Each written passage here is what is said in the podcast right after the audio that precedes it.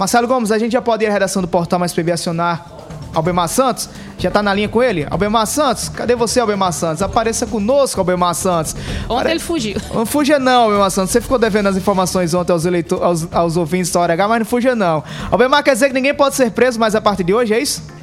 Pois é, boa noite a você, o Alisson Bezerra, boa noite, Sony Lacerda, você que nos acompanha através da Rede Mais Hora H, isso, salvo no caso de flagrante delito ou devido à condenação por crime inafiançável.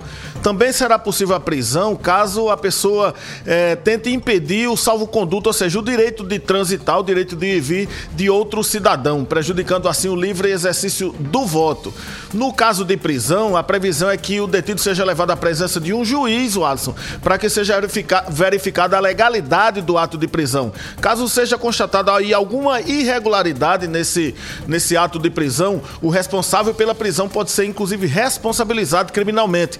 A pena prevista para esse caso, caso haja irregularidade na prisão, é de até quatro anos de reclusão. O objetivo dessa norma, dessa lei, é, é impedir que alguma autoridade utilize desse poder de prisão para interferir no resultado das eleições. O artigo é o mesmo que veda também a prisão de candidatos, fiscais, eleitorais, enfim, mesários e delegados a partir de 15 dias que antecedem um pleito, ou seja, desde o último dia 17 de setembro que ninguém pode ser preso é, sendo fiscal é, ou candidato, enfim. Pois não, Alisson. Cuidado pro povo não querer comemorar e achar que pode cometer crime aí é solta, viu? Pois é, não, mas lembrando não. que no dia da votação, caso haja descumprimento da lei eleitoral, como por exemplo boca de urna, hum. enfim, e qualquer crime em hum. flagrante, hum. o cidadão não está livre de ser preso, não. Então, cuidado com os excessos. Se você pego, for, for pego aí em algum flagrante delito, você vai legalmente ser preso e aí não vai escapar, não, por conta cuidado. da eleição, não, viu? Cuidado. Preste atenção, não vai arrumar briga com seu vizinho, com seu parente,